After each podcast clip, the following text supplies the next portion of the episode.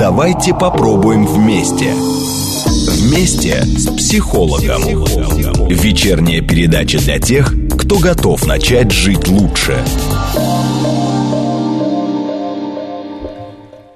22 часа 5 минут. В эфире программа вместе с психологом. Э, у микрофона Владимир Карпов. С нами сегодня кандидат медицинских наук, психотерапевт Антон Ежов. Здравствуйте, Антон.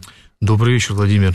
Тема нашей сегодня, э, сегодняшней программы звучит, может быть, не очень, не очень ободряюще, депрессия. Но постараемся говорить о ней так, чтобы а, не вгонять людей в депрессивное состояние. А, начнем со следующего. Есть такое ощущение, ну, по крайней мере, очень часто сталкиваешься с таким мнением, что депрессия на самом деле э, это такая выдумка, вас, психологов, психотерапевтов, для того, чтобы вы могли заработать, для того, чтобы вы придумали себе какое-то занятие, для того, чтобы, ну, граждан, в том числе Российской Федерации, чем-то занять. Ну, например, борьбой с депрессией. Давайте разберемся, насколько это вообще объективное понятие, депрессия, что это такое? А, это, безусловно, объективное понятие, которое выработано не только в последние годы там, или даже столетия, а уже тысячелетия. И, собственно, понятие меланхолии – берет с собой, э, уходит глубоко в историю еще во времена Гиппократа. Поэтому, в принципе, э, понятие депрессии э, исследовалось, вырабатывалось, изучалось и как-то концептуализировалось на протяжении многих столетий. И нельзя назвать это выдумкой, скажем так, в рамках каких-то бизнес-проектов там, фармацевтических компаний, научно-исследовательских институтов и так далее. Это реалия жизни, которая имеет под собой Э, научные исследования, клинические признаки, э, о которых, я надеюсь, мы сегодня поговорим. То есть русский сплин, если перевести его в вашу терминологию, это та самая депрессия.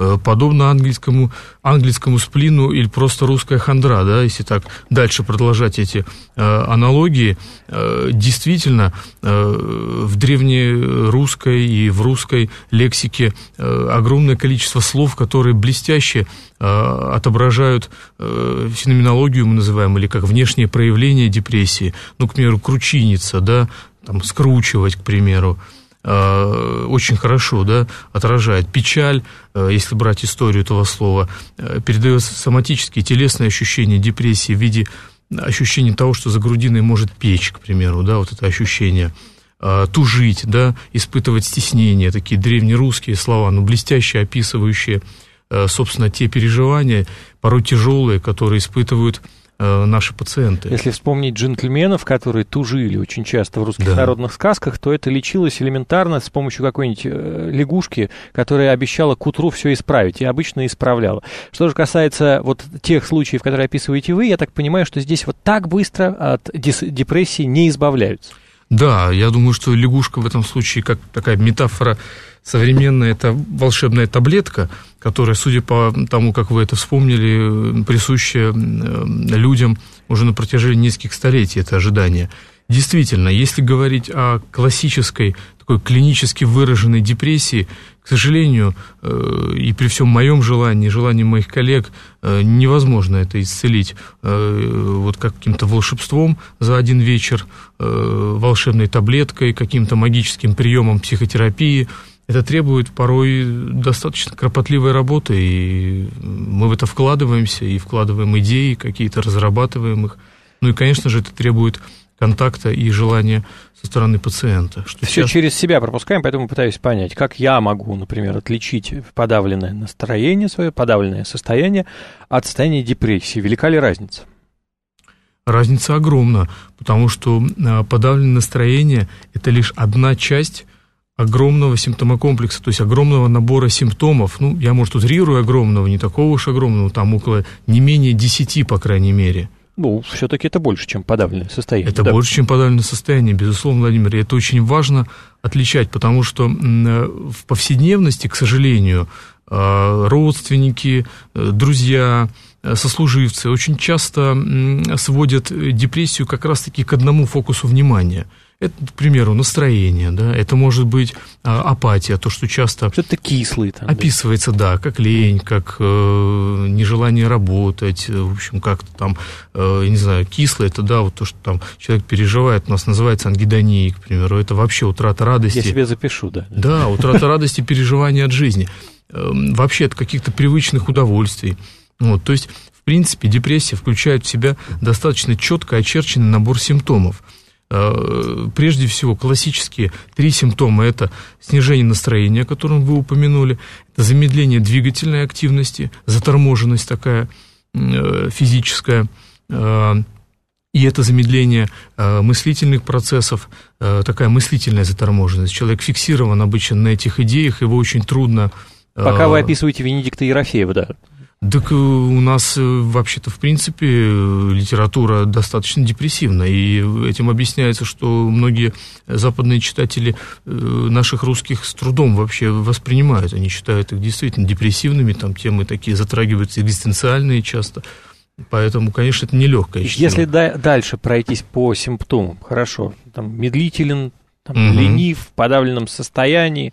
Да как, как с похмелья человек пребывающий. Что еще? Да? А, еще очень важные э, симптомы, как я уже говорил, и причем он сейчас становится одним из ведущих э, и, как я уже говорил, такой термин специальный ангидония, да, если вспомнить гедонистов, да, такой, угу. как бы, да, э, тоже любителей, слово любителей красивой, да, жизни, красивой да. жизни, то как раз-таки ангидония обозначает утрату радости от этой самой жизни.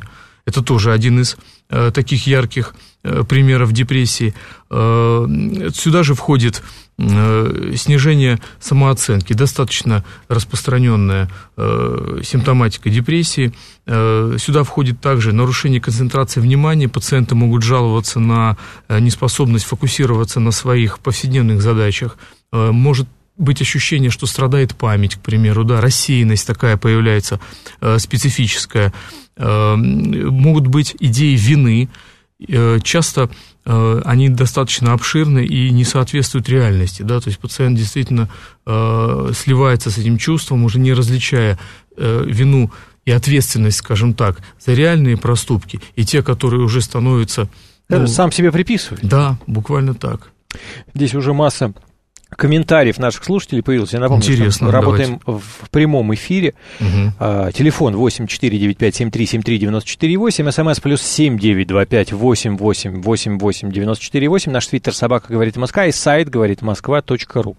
Начнем с самых распространенных а, точек зрения. Угу. Например, наркота и алкоголь появились в древности для борьбы с депрессией. Это так, Гиппократ действительно предлагал лечить депрессию настойкой опия, но я думаю, что на тот момент э, не было э, такого понятия, как наркология и понятие зависимость, которые неизбежно вызываются этими веществами, и надо сказать о том, что как раз-таки э, депрессии мы называем термином коморбидные, то есть они часто сочетаются с зависимостями или являются причиной формирования зависимости в виде такого неконтролируемого способа преодолеть эти состояния. Иными помощью... словами, не лечится. Не лечится абсолютно, а подменяется иногда один диагноз другим, или хуже того, что они начинают протекать параллельно. Вопрос от Санчиксона. Депрессия – это простое нарушение работы мозга?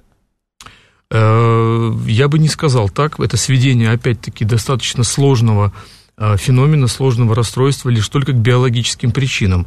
Э, в депрессии участвуют еще и два компонента, кроме дисфункции мозга, биологии, э, это психология, психика, да, протекание каких-то мыслительных процессов, э, восприятие вообще реальности и, безусловно, социальные э, компоненты. Сейчас в условиях там, кризиса, к примеру, да, нестабильности экономической и так далее, я считаю, это, конечно, особенно актуально погружение в депрессию, депрессивное состояние. Конечно. Вот здесь уже разговаривать с человеком, пытаться его убедить себя в том числе, встать на утро и пойти сделать что-то по-настоящему важное, не получится так, что это получается? Маловероятно. Если это действительно клинически выраженная депрессия, то многие близкие как раз-таки жалуются на у них самих возникает иногда реактивная депрессия от беспомощности. Это заразно, то есть вы Условно говоря, да. Но не то, что заразно. Мне не хочется, чтобы мы сейчас такое транслировали слово не очень хорошее, да, как инфекционное, да. Я но... все упрощаю, перевожу да. для того, чтобы было я понимаю. Понятно, да. да, ну, действительно, депрессия оказывает влияние на ближний круг, безусловно. А, состояние безнадежности, а, какой-то изолированности часто сопровождает родственников пациентов. Потому что действительно привычные способы встань, встряхнись, взбодрись, там, жизнь прекрасна, наталкиваются на стену стену депрессии, которая ну, действительно разбивает все эти, ну, по сути, свои такие человеческие попытки ну, вы же знаете наверняка, что в наших случаях чаще всего лечат подобного рода заболевания пинками. Ну, то есть, э, пока не дашь пинка, мол, ничего э, не сдвинется, все время будешь натыкаться на какую-то стену. Так, может быть, э, в этом случае пинки помогают в ряде случаев, нет? Я вот как-то не встречал в своей практике, что пинки помогали, потому что, в принципе-то, депрессия связана с нарушением мотивации, а пинок ведь, по сути, это означает то, что мы эту мотивацию берем на себя – ну, буквально начинаем да. за пациента делать тот объем работы, который, в принципе, может быть, он бы хотя бы частично, но сделал бы сам. Вот эта идея волшебного пинка, она не всегда срабатывает. Я думаю, здесь важно просто понимать те границы возможностей, которые у пациента есть. И, соответственно, э, если уже говорить о там, стимуляции его какой-то деятельности, то просто, чтобы был такой объем задач, который он действительно может выполнить. Вы понимаете, что я перебираю народные средства того, да, как, как можно бороться с депрессией. Возможно, у себя самого, возможно, у своих близких. И пока вы отрицаете возможность лечения, будем это называть. Я, я отрицаю возможность таких, ну, скажем так, бездумных попыток с помощью пинка, к примеру, а вот с помощью возвращение пациенту ответственности, к примеру, ну, допустим, там вот там встать ты можешь. Там, Встань и иди. Да? да, там чай ты можешь налить. Вот я понимаю, на работу, к примеру, сейчас, да, действительно трудно, но это ты можешь сделать. Очень часто пациенты бессознательно начинают управлять э, окружением э, через так называемую регрессию, через беспомощность, транслируя это всячески, да. Окружение часто идет на поводу этого, и тем самым что? Усиливая ощущение своей неспособности. Здесь очень важно возвращать хотя бы часть ответственности пациенту, таким образом стимулируя его все-таки к динамике какой-то. То есть не предлагать ему всякие плюшки, а пойдем в кино сходим, Нет. пойдем там куда-нибудь погуляем. Скорее всего, вы столкнетесь с неравнодушием и вот той самой да, кислой миной. Той самой кислой миной и ангидонией, да. И ощущением еще больше иногда депрессии о том, что хорошие люди стараются – делают мне все вот вроде как вот как надо, а я их подвожу. А я такая неблагодарная да, скотина, да, их подвожу. Да. А ответственность, хорошее слово, которое я, опять же, после ангидонии себе запишу. Угу. А, Есенина спрашивает, может ли депрессия пройти сама? Может может пройти как сама. Это? Как это? Простите, а... вы так описали это сложное заболевание, которое практически неизлечимо народными средствами, что теперь мы приходим к тому, что она пройдет сама. Как это? А...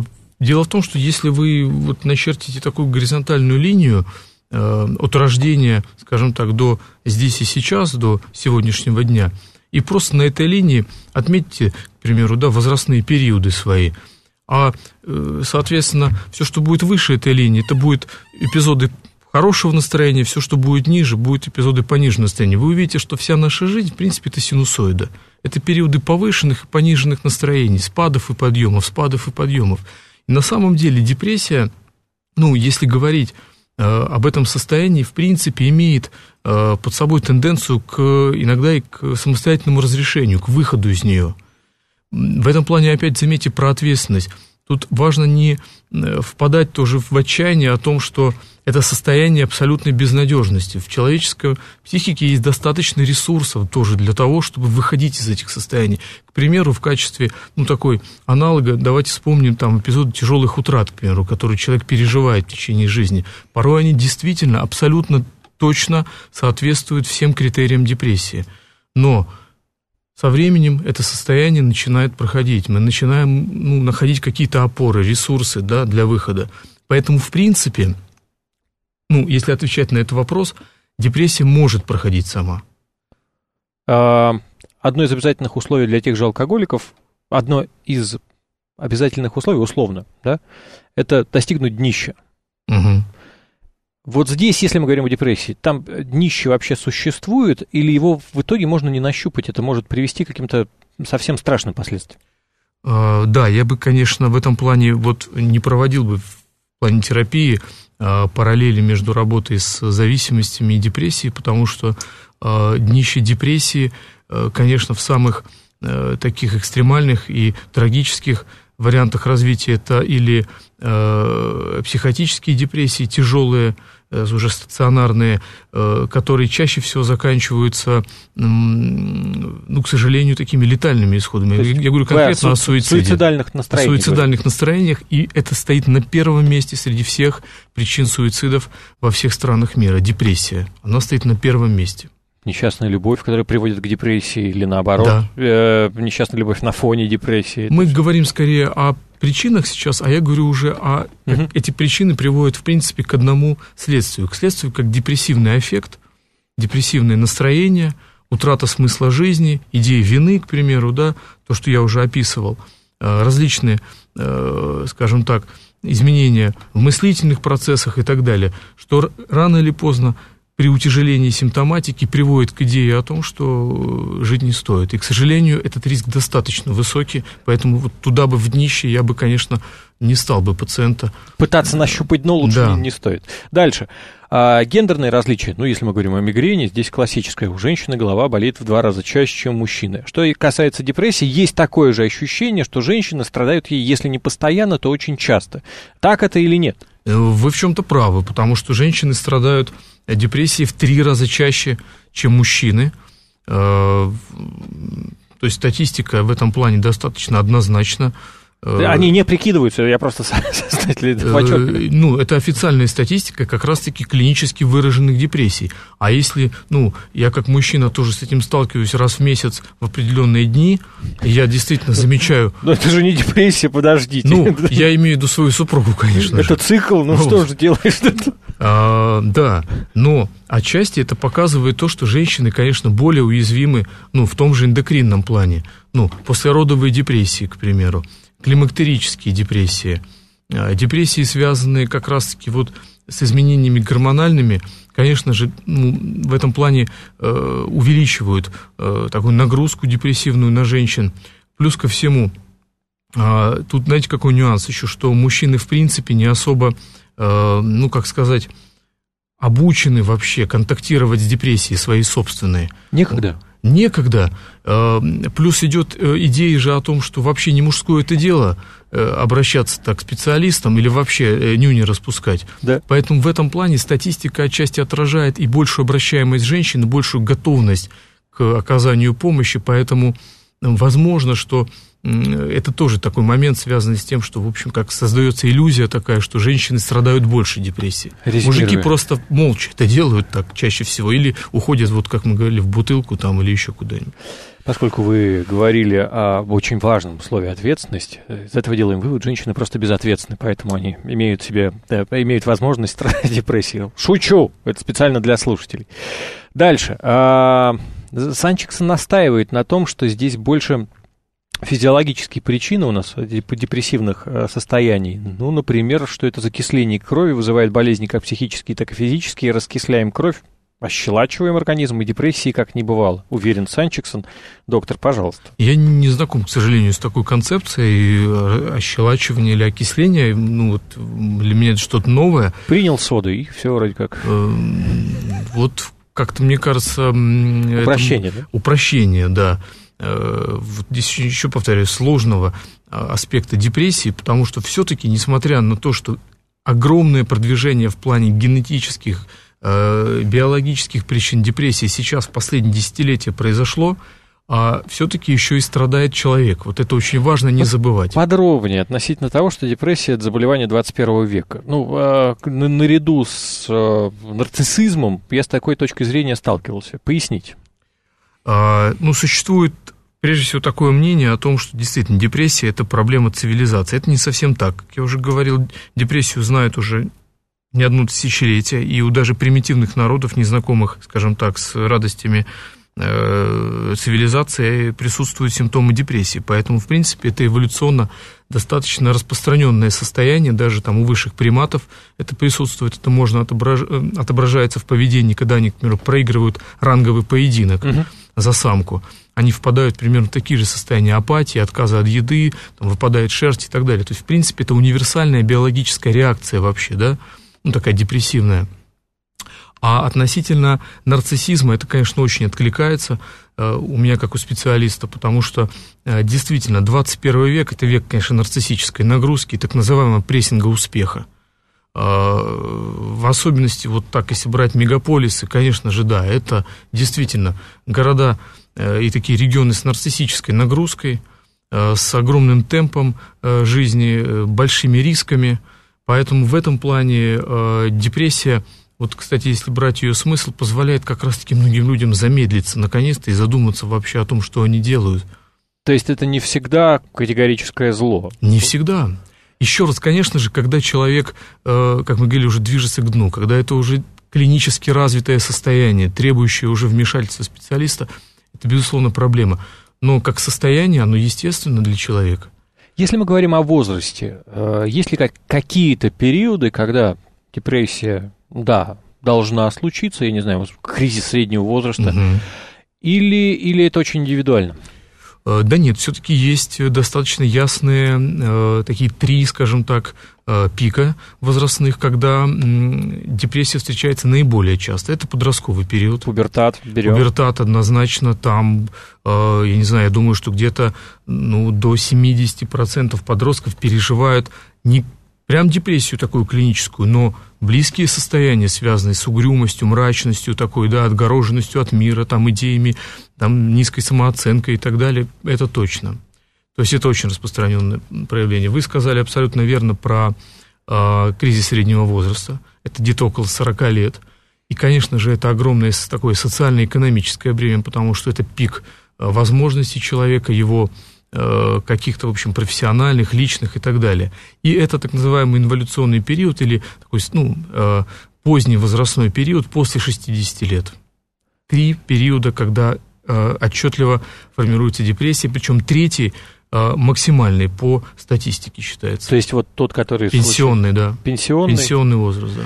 Череда утрат, изменение стереотипа жизни, я имею в виду выход на пенсию, в общем, и э, соматические, телесные какие-то страдания и так далее, все это, конечно же, э, приводит к этому расстройству.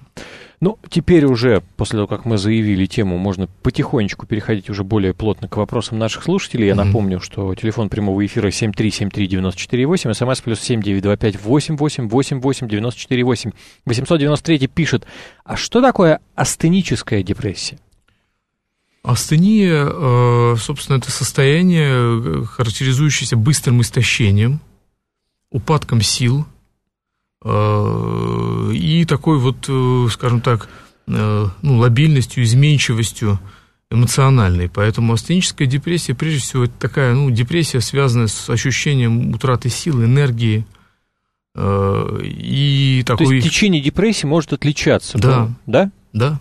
Есть очень много клинических вариантов депрессии, порой достаточно э, таких э, любопытных, э, потому что я, к примеру, упомянул о двигательной заторможенности, да, такая, в общем, депрессия вот с таким компонентом. Депрессии могут быть тревожные, э, когда мотор двигательной заторможенности не отличается, не отмечается, наоборот, человек суетлив, к примеру, да, он там не может усидеть на одном месте. Э, депрессии э, могут быть к примеру, такие интересные, э, так мне отвлекается из моего опыта тоже, депрессия освобождения называется, бюргер принца. У человека возникает депрессия после длительного-длительного напряжения в связи с выполнением какой-то ответственной работы. И вот когда это заканчивается, ну, к примеру, проект какой-то. Миссия выполнена. Миссия выполнена, все. Человек... Казалось бы, возликуй. Казалось бы, возликуй, а действительно такое напряжение психической энергии, ресурсов, да, которые истощаются ну, в период выполнения, что потом уже, условно говоря, такой откат возникает. Ну, к примеру, как вариант. В общем, Опустошение. Да, их очень много, этих депрессий. Апатические депрессии, там, меланхолические. В общем, это такая прям кухня э, очень любопытная. Туда можно идти и там... Хорошо. Насколько религия помогает при депрессии, спрашивает Алексей. Помогает. Есть статистика, ну, по крайней мере, если мы говорили о э, Э, том же суицидальном риске достаточно ясная, четкая в плане того, что это мощнейший фактор защиты все-таки от э, суицида и от э, подобных таких депрессивных, э, тяжелых депрессивных состояний, потому что в этом плане э, ну, определенного рода поддержка, во-первых. Это всегда опора. Внутренняя, а во-вторых, конечно же, опора какого-то микросоциума или макросоциума, ощущение принадлежности к группе, возможность все-таки выразить какие-то свои переживания, потому что в этом плане религия достаточно хорошо, испокон веков справлялась с этим. Хорошо. Вот. 20 секунд уже осталось до половины, поэтому дальше не будем заявлять остальные вопросы наших слушателей. Уже довольно много накопилось. Все, подключаем телефон уже после информационного блока. Я напомню, с нами сегодня представитель Межрегиональной ассоциации психологов-практиков «Просто вместе», кандидат медицинских наук, психотерапевт Антон Ежов. Говорим сегодня о депрессии. После новостей продолжим. Вместе с психологом. Сегодня мы вместе с представителем Межрегиональной ассоциации психологов-практиков «Просто вместе» кандидатом медицинских наук, психотерапевтом Антоном Ежовым. Телефон прямого эфира 7373948. Напомню, говорим сегодня о депрессии. СМС плюс 7925 88 88 94 8. Поехали. Слушаем сейчас вас внимательно. Алло, здравствуйте. Алло, здравствуйте. Очень хорошая передача. А, знаете, в большом городе с понятием депрессии, да, которое, ну, mm ну, депрессовать вредно, надо быть постоянно на позитиве, ну что ты такой замороченный. Почему ты не улыбаешься? В смысле, я такое очень слышу очень часто. Так. Знаете, а, ведь можно погрустить хотя бы, не знаю, вот я лично периодически вижу пенсионеров, которые роются, по-моему, в мусорных контейнерах в смысле, я не впадаю в эту депрессию, но погрустить, погрустить иногда стоит. И депрессия, вы знаете, ваша передача началась со слов, ваш гость сказал, что а, изучали понятие, но не понятие, как бы, да, что депрессия сама, угу. когда просто депрессии вот в плане клиническом же называется, когда компенсаторные механизмы организма не справляются с нагрузкой. Есть. Я, я понимаю, ну то есть она не только вредна, но и полезна, и человеку вообще нужно иногда погрустить. Смотрите, депрессия, мышечная депрессия, это то, чего вы добиваетесь на тренировке.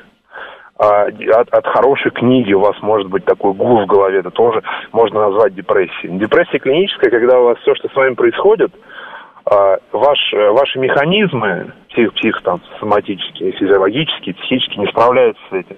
И в ваше сознание проникает то, что то, с чем не справляется ваше бессознательное. Спасибо. Будем воспринимать, если рассматривать депрессию как некую защитную функцию организма. Пожалуйста, Антон. Э, мне откликаются эти размышления. Я вот вспоминаю в этих случаях слова из Экклесиаста, которые звучат так, что сознание умножает скорбь. В этом плане депрессия, мне кажется, это проявление э, ну, такого более глубокого понимания мира вообще, в его неоднозначности, какой-то его трагичности порой. Потому что то, что вы говорите про э, keep smiling, да, улыбайся, транслируй успех и так далее, это некое отрицание другой стороны жизни, связанное с э, порой не очень приятными вещами. Э, Фрейд об этом тоже очень хорошо рассуждал, когда говорил о том, что человек в депрессии, когда обвиняет себя или переживает мир как окрашенный в темные тона, он говорил, зачем для этого нужно э, болеть депрессией, чтобы признать всю правду об этой реальности. А, есть ли какие-то исследования, которые, там, я не знаю, а, там, выводили какую-то зависимость а, депрессивных состояний человека от, его, от уровня его IQ? Там как-то это коррелируется? Вообще, э, я думаю, что скорее коррелироваться будет с клиникой, с теми проявлениями депрессии, которые человек будет выносить э, в качестве страдания. Э, чем э, выше интеллект, чем выше способность и лучшая способность рассуждать, мыслить, чувствовать, быть в контакте со своими переживаниями, тем, безусловно, депрессия раскрывает свой философский экзистенциальный смысл. Чем человек живет более усредненной такой жизнью, и э, меньше контактируют э, со своей внутренней реальностью, со своими мыслями, переживаниями, тем депрессия больше всегда смещается в соматический, в телесный полюс. И обычно человек жалуется на такие телесные соматические страдания, головные боли, э, расстройство желудочно-кишечного тракта, нарушение потенции у мужчин, там у женщин это нарушение менструального цикла. В общем, весь ассортимент тела, но вот аспект души и психики затрагивается и осознается мало. Вы говорили про большие циклы, когда депрессия определенно улавливается. А если брать один год, вот они, 365-366 дней, то можно ли говорить, что человек вот за этот промежуток времени хоть раз, но погружается в депрессивное состояние, или что он должен в это состояние погрузиться для того, чтобы обнулиться? Конечно же. Ну, давайте не будем так ходить далеко за примерами. Это вполне естественное событие под названием э, сезоны. Э, то есть, э, особенно в нашем регионе, где мы, а в принципе, да. да, действительно, у нас достаточно четко очерченная сезонность, к примеру, у нас не вечное лето, у нас есть достаточно ясный переход светового дня, да, поэтому э, много живых существ действительно функционируют э, в так называемых циркадных, их называют циркадных ритмах, ритмах, э, связанных с изменением световой части дня, температурного режима и так далее. Поэтому, конечно же, депрессия в этом плане больше ассоциирована с осенне-зимним периодом. В этом плане это, конечно же, наибольший процент всегда заболеваемости и обращений, конечно же, в этот. Неугомонные скандинавы пару лет назад возгордились тем, что они стали расцвечивать, ну, например, остановки общественного транспорта какими-то яркими цветами, и плюс они должны были быть видны издалека для того, чтобы вот эту унылую серость как-то разнообразить. Опять же, я так понимаю, для борьбы с депрессией. Но вот послушаешь вас и не понимаешь, а нужно ли бороться с этим, или организм должен периодически погружаться в это состояние? Бороться с этим нужно, когда депрессия, еще раз повторяю, достигает клинического уровня, и продолжительность состояния длится не менее двух недель более двух недель. То есть это минимум 10 симптомов, да, о которых я уже говорил. Сниженное настроение, потеря интереса и удовольствия от жизни, повышенная утомляемость, снижение самооценки, трудности концентрации внимания, вина, потеря аппетита, нарушение сна любого типа, бессонница или сонливость, к примеру, да, суицидальные мыслей э, или э, попытки и э, двигательные нарушения. Вот это есть весь этот аккомпанемент. Я их быстро тогда проговорил, но я хочу показать, что это не один симптом, не два, а набор все-таки признаков, достаточно продолжительных по времени, не менее двух недель, которые должны присутствовать. Я с трудом себе представляю человека, который, например, испытывает апатию, которому все равно, что происходит с ним, и здесь он для себя так щелкает, а не пойти ли мне к психологу побороться с моей депрессией? И когда обычно, когда вас доходит? Доходит обычно, да, это хороший вопрос. Э, ну, во-первых, обращаемость, конечно, связана с, прежде всего, с культурой общества. Это, это факт. Потому что в большинстве э, европейских стран э, идет такой трехсторонний удар э, информационный в плане чего? Формирование доверия вообще к психиатрической службе, общая концепция. Это насыщение информационного поля в соматических поликлиниках и стационарах, потому что эти пациенты достаточно часто обращаются не по адресу, а идут со своими телесными жалобами, различными симптомами э, к врачам поликлиники, терапевтам и так далее. И, конечно же, это уже потом адресная работа непосредственно психологов, психиатров с этим пациентом. То есть вот эти три уровня от государственного, глобального до такого медицинского и потом индивидуального обеспечивают, ну, прежде всего, доверие и понимание того, где эту помощь брать, раз, и во-вторых, ну, определенное знание этих симптомов, потому что, как вы заметили, человек может просто, ну, не распознать депрессию, а обозначить ее как ну, какую-то усталость от жизни. Спросите сейчас, кому легко. Все скажут, да тяжело.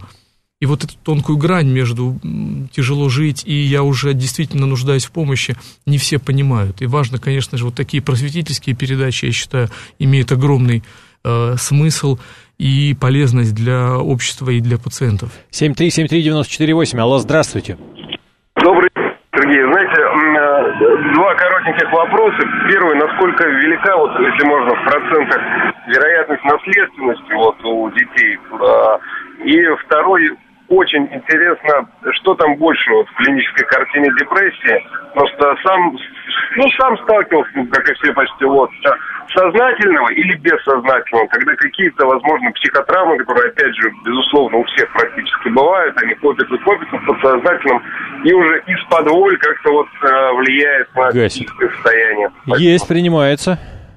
А, к сожалению, у меня нет э, сейчас каких-то э, таких достаточно убедительных достоверных данных относительно процента наследования. То есть но гена нас... депрессии еще пока не обнаружен? Нет, ген депрессии как раз-таки обнаружен. Есть? Я, я, да, а. он обнаружен. Как раз-таки ген, ответственный за транспортировку серотонина. Это э, ведущий нейромедиатор в причинах депрессии.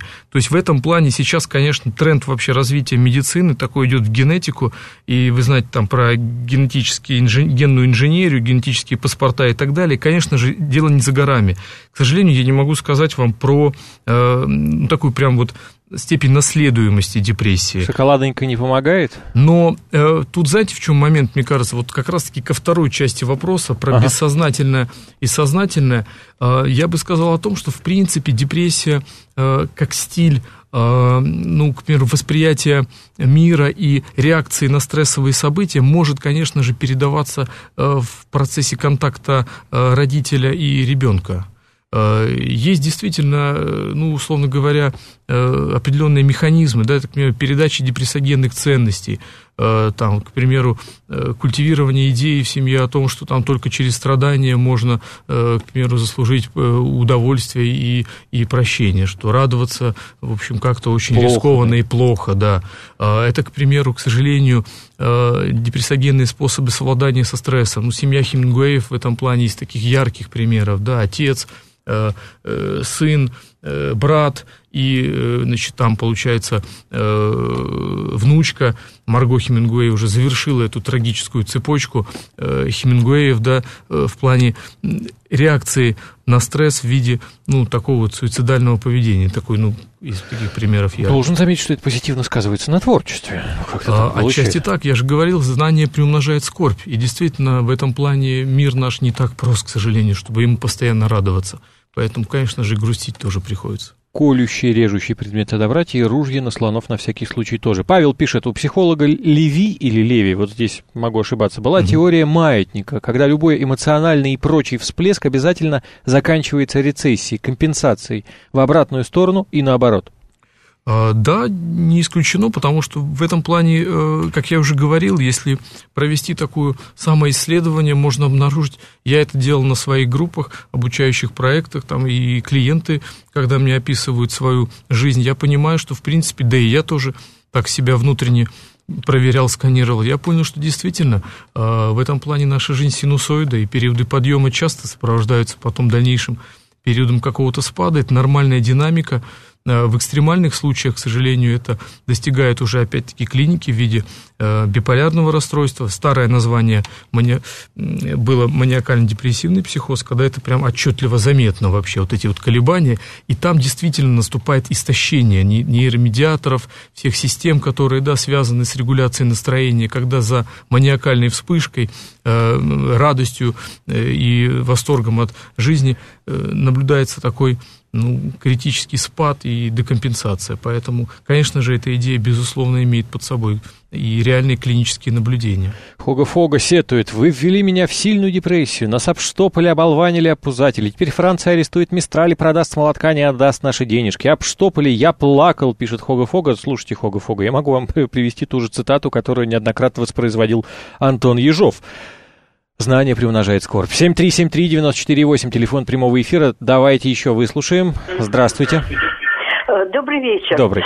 Мне кажется, у всех нормальных людей за последние полтора года это грех, если не впал в депрессию в связи с этими Украинами, Америками и Европами.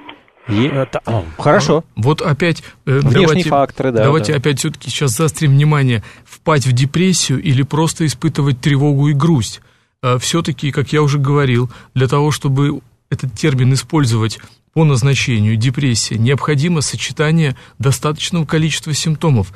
То есть я их перечислил 10, да, из них должно быть хотя бы э, 5 симптомов на протяжении двух недель. Поэтому ну, в этом плане действительно грустить, тревожиться, переживать нормальные человеческие состояния. Но депрессией, как диагнозом, они становятся, когда уже возникает весь этот комплекс, весь аккомпанемент этих клинических симптомов. Это важно все-таки нам об этом помнить. Вопрос Александра. Моя депрессия переросла в клинический случай. Какие варианты развития более часто? Спрашивает Александр. А все зависит, э, опять-таки, от, от, от, от огромного количества факторов. Э, насколько это состояние э, давнее, имеется ли опыт вообще лечения, если да, насколько откликается человек на терапию.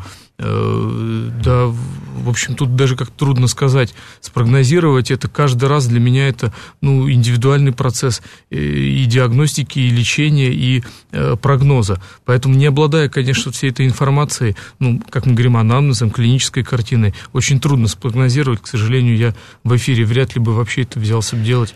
Если мы говорим о неких заболеваниях, то чаще всего врачи любят употреблять такое слово, как профилактика. Для того, чтобы не простужаться, но нужно там вот носить теплые э, вещи, например. Для того, чтобы не подхватить грипп, нужно делать прививки. А э, профилактика от депрессии вообще какая-то существует? А, существует, конечно. Мы отталкиваемся уже от причин, а, собственно, вызывающих э, депрессию. Поэтому, ну, если с биологическими причинами несколько труднее, хотя э, многие же, заметьте, как-то так сознательно или бессознательно, но едут, в общем, там, в Египет и так далее зимой. Ну, так, немножечко, в общем, как-то насытить себя солнцем.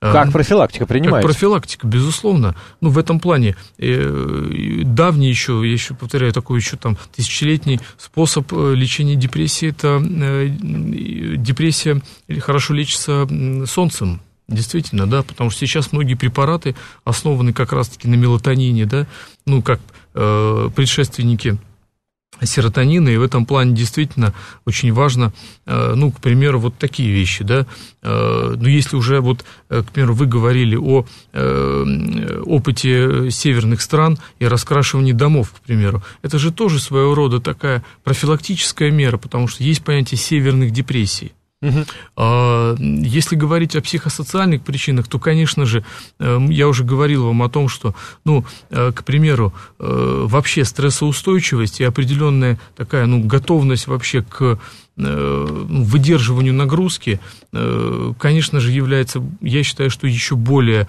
таким важным и хорошо работающим способом. Это, конечно же, дает часто психотерапия, психологическое консультирование. Не обязательно когда есть какая-то проблема, а человек может даже ее не испытывать, но условно поговорить. говоря, поговорить, узнать себя, узнать свои ресурсы, возможности ответа на э, какие-то стрессовые события, конечно же, укрепляет человека. Вы говорили о религии, к примеру. В этом плане действительно я не претендую, конечно, на конкурирование с этой Э, социальным институтом, но отчасти психотерапия в 20 веке и появилась как э, некая альтернатива, научная уже, да, как-то спланированная, э, этой потребности человека быть с другим человеком и чувствовать какую-то причастность и понимать свою жизнь. 7373948, слушаем вас, алло, здравствуйте.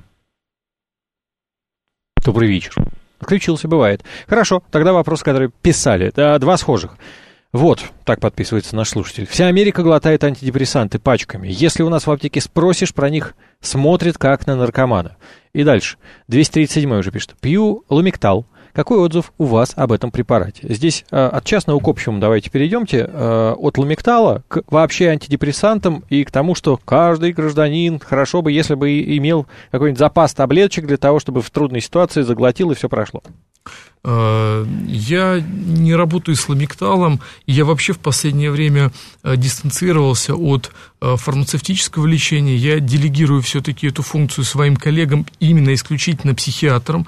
Я работаю как психотерапевт с депрессией, как раз-таки вот с той частью Эм, которая... Безмедикаментозная. Безмедикаментозная, которая связана как раз-таки с депрессией, как с психологическим страданием, психическим.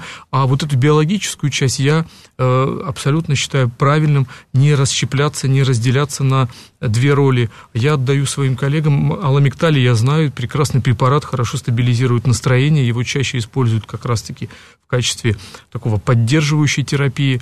Профилактической? Э, профилактической, да, вот в эти, при этих колебаниях э, настроения э, достаточно хорошо стабилизирует эффект и так выравнивает фон настроения. А валерьяночки пожевать? Маловато будет. Многие пытаются начинать с валерьянки, ну, и лечат депрессию привычными способами успокаивающими. Но я могу сказать, это вот там про слонов говорили, это действительно как из воздушного ружья по слону. Вообще абсолютно бесперспективное чаще всего занятие. 7373948, слушаем вас. Алло, здравствуйте. Алло, добрый вечер. Да, вы в эфире, пожалуйста. А, Хотел вот уз- узнать, вот, э, недавно было падение самолета во Франции. Говорят, что было, психическое расстройство у пилота. Ну, вот по последним данным, как я слышал, это бы, бы могло быть воздействие лазерных лучей с американских спутников, потому что не были найдены Понимаю, останки. понимаю. Э, Сознательное введение человека в состояние депрессии с помощью каких-то препаратов, э, я не знаю, воздействия электромагнитными волнами и прочим, прочим, прочим. Да, Здесь конспирологические теории уже высказываются, но если можете, прокомментируйте. Э, Я не знаю, я как-то более все-таки приземленно на это смотрю. К сожалению, в моей практике случались случаи так называемого расширенного суицида. Это не новость. Такого масштаба, конечно, это трагедия. Я впервые вообще, может, даже так за историю как-то ну, вижу. А так это достаточно распространенное понятие расширенного, я повторяю, суицида, когда человек э, вместе со своей жизнью, к сожалению, забирает жизни других людей. Я, ну, все-таки склонен считать, учитывая анамнез этого летчика, что он принимал препараты, находился на учете, что все несколько более прозаично. Депрессии здесь одной не пахнет, здесь, скорее А, всего. Что-то более, да, такое сложное, конечно. Хорошо, давайте еще. 7373948, слушаем вас. Алло, здравствуйте. А, Добрый вечер. Добрый. У меня два таких коротких вопроса. Э, Как э, часто нужно проходить такую общую профилактику организма для у врачей, вот, э, у каких желательно чаще бывать? Вот. И второй вопрос. Э, О вреде и пользе аспирина. Вот какой полезнее вот растворимый аспирин, который вот Стоп, стоп, зелененький стоп, стоп. такой, или наш? Это тонкость следующая. У нас психотерапевт, а не фармацевт, а, поэтому про зелененькие аспирины я предлагаю сейчас не отвечать. А что касается диспансеризации, профилактики, регулярных осмотров, пожалуйста. А, Я могу сказать, что, насколько я знаю, а, в России существовала и, может быть, сейчас существует такая программа, называется «РАДЕП», распознавание депрессии. Это э, она была вдохновлена профессором Корнетовым в плане того, чтобы обучать врачей поликлиник распознаванию депрессии у своих пациентов, которые обращаются к ним с обычными соматическими телесными жалобами. И в этом плане, конечно же, ну, может быть, не стоит ходить прям к психиатрам там раз в полгода, условно говоря, э, э, для того, чтобы узнать, нет ли у меня чего. Здесь скорее, э, мне кажется, важным будет э, адресовать ответственность как раз-таки специалистам, э, работающим в поликлиниках, через которых проходит большой объем э, пациентов, чтобы они могли все-таки замечать вот такие случаи. Что это, психосоматика или что-то Что это иное? психосоматика, или это депрессия, или это мы говорили, к примеру, об этом летчике, ведь это тоже отчасти же проблема не только его, но и то, как он не попал вот э, в фильтрацию, да, и, ну, и сел за штурвал, как, как, как пропустили, условно говоря, У тоже. меня ка- уточнение, а эта программа вообще работает или вам неизвестно? А, Неизвестно, к сожалению, э, но идея прекрасная. И э, в этом плане опыт западных коллег, конечно, показывает, что там это, ну, вообще это обязательное, можно сказать, такое повышение квалификации в области психиатрии, и на конференциях э, доклады даже там далекие от психиатрии, там, не знаю, офтальмологи, к примеру, начинают как раз-таки с вопросов уже сейчас, там, не знаю, психиатрии, психологии и так далее. Там мне мои вот коллеги из других специальностей говорят.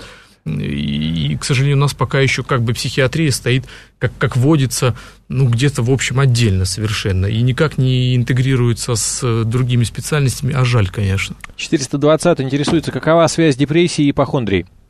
Есть ли Э, она? прямая. Э, Действительно, ипохондрия достаточно часто является признаком депрессии, но нельзя сказать, что все ипохондрики депрессивны. Скорее, действительно, э, сам феномен ипохондрии связан с пониженным настроением, потому что, ну, кому хочется э, радоваться от э, поиска и нахождения у себя симптомов, Болезни сим- причем болезни не просто там, не знаю, насморка, а какие-нибудь там, да, совершенно малокурабельных, трудноизлечимых. Поэтому, конечно же, связь прямая, действительно, с депрессивным аффектом, сниженным настроением и идеями о том, что у меня есть неизлечимое заболевание. Ну, как показывает практика, над этим можно даже посмеяться. Вспомним «Трое в лодке», не считая собаки. Да, да. Там только родильную горячку что не нашли. 7373948, телефон прямого эфира. Еще слушаем вас. Алло, здравствуйте. Здравствуйте, меня зовут Людмила. Я склонен к депрессии, но у меня вот такая ситуация, что солнце, наоборот, усугубляет у меня депрессию. Я люблю, когда дождь или пасмурно, и тогда в период депрессии я чувствую себя гораздо лучше. Интересно, спасибо. Очень хорошо, что вы знаете о своем состоянии, вы чувствительны и внимательны к тому, как вообще вы реагируете на э, изменения солнечной активности. Это прекрасно, потому что это говорит о том, что, в принципе, вы э, знаете, как себе помочь и как с собой обращаться. Хуже, когда человек э, действительно чувствует беспомощность и неспособность понять вообще, как, как делать себе хорошо, как делать себе лучше. В этом плане это действительно тоже часто приводит как раз-таки к такому депрессивному так, выходу. 237. А что именно происходит в организме от антидепрессантов? Как они функционируют? Механизм. Механизм действия, э, ну, если так упрощать, то э, классическая э, гипотеза депрессии связана с тем, что в синапсах, то есть это в участках мозга, которые находятся между нейронами, между клетками мозга, находятся определенные химические вещества, которые облегчают значит, контакт этих клеток. Ну и, соответственно, при депрессии падает концентрация такого важнейшего нейромедиатора, то есть вещества, которое обеспечивает передачу нервного импульса, серотонина, также норадреналина и дофамина. Ну и, соответственно, а, действие антидепрессантов основано на том, что они выравнивают концентрацию э, и содержание э, этих химических веществ в головном мозге. Ну, надо сразу сказать, чтобы не боялись, э, очень часто возникают страхи, там, что это наркотики и так далее. Нет, это не так. И важно понимать, что это совсем другая группа препаратов, к ним нет привыкания. Это достаточно уже хорошо разработанные средства, которые, в принципе, сейчас обладают минимум побочных эффектов, но должны приниматься исключительно под контролем специалиста, потому что это э, все-таки ответственное мероприятие, я не советовал бы это делать самостоятельно. Вот вы перечислили норадреналин, а, норадреналин серотонин, дофамин. дофамин. Такое ощущение, что занимался спортом, сожрал шоколадоньку, и депрессии не должно быть. Абсолютно верно. В шоколаде есть э, триптофан как раз-таки, э, тоже предшественник серотонина. Э, в шоколаде, ну, в, не знаю, в маленьких дозах там, красного вина э, он есть. В сыре таком вот, э, ну, скажем так... В сыре, а не в сырном продукте. Да-да-да. В общем, таком который санкционный сыр такой, в общем. Э, Спасибо. Я-то думаю, почему депрессия? Этот сыр кончился нормально. С нами был представитель Межрегиональной ассоциации психологов-практиков э, «Просто вместе», кандидат медицинских наук, психотерапевт Антон Ежов. Спасибо, Антон. Приходите еще. Спасибо. До встречи.